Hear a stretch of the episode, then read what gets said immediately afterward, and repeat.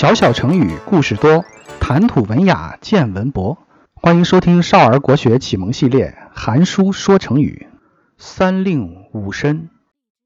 在春秋时期，有一位著名的军事学家，名叫孙武。孙武写了一本书，名叫《孙子兵法》。这本书直到今天仍然是研究军事的必读书。当时在中国的华东地区。有两个比较大的诸侯国，一个是吴国，另一个是越国。孙武把自己写的《孙子兵法》献给了吴国的国王，希望能够得到他的赏识。吴王在看过这本书以后，他就把孙武叫过来，跟他说：“你的这个十三篇《孙子兵法》我都看过了，写的是挺好，但是管用不管用呢？还要试一试才行。”你敢不敢当着我的面试一试？孙武说：“可以啊，没问题。你随便调一些兵给我，我马上就练给你看。”呃，可是吴王却说：“用妇女来试验行不行？用妇女来做练兵的实验，这明显是在刁难孙武啊！”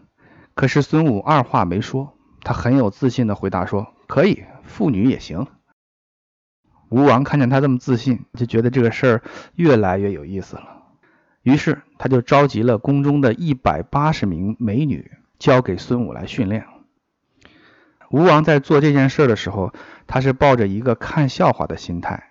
可是孙武呢，他一点没有开玩笑的意思，很严肃的就开始训练了。孙武把这帮美女分成两队，让吴王最宠爱的两位姬妾分别当这两队的队长。队伍站好之后，孙武就开始教这些美女们一些最简单的队列动作，比方说向左转、向右转、向右看齐、向前看，这些动作已经简单到不能再简单了，只要是个人他都会做。孙武在讲这些动作的同时，他让手下的人把用来上刑的刑具放在边上，然后说：“就这几个简单的动作。”我说向右就向右，我说向左就向左。各位现在的身份已经不是宫中的女眷了，而是我手下的女兵。如果不服从命令的话，不管是谁，都要受到惩罚。孙武说的很严肃，可是这帮女兵们态度一点都不严肃。他一边说，女兵们一边在旁边笑。这些女人们，她久居深宫之中。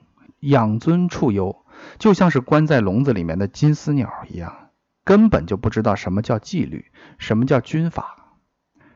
孙武眼看说一遍没用，他就把同样的话三番五次的向他们申诫。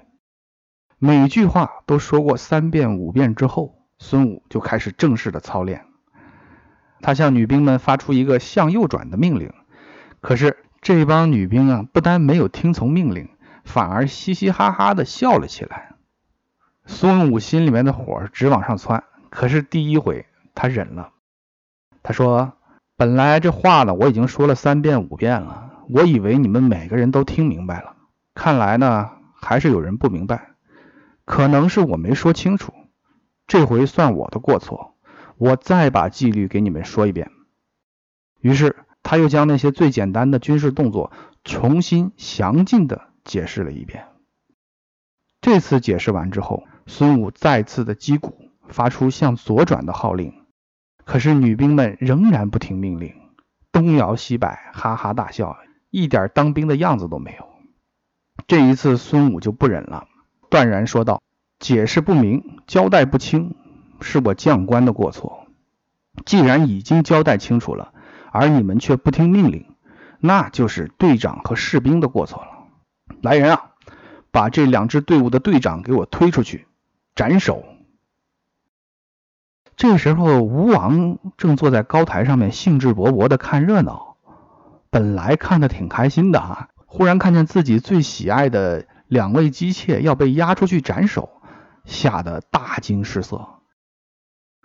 吴王马上派人跑过去跟孙武求情，说：“哎呀，将军用兵的本事，寡人已经见识到了。”这两个美女千万不能杀，吓唬吓唬他们就完了。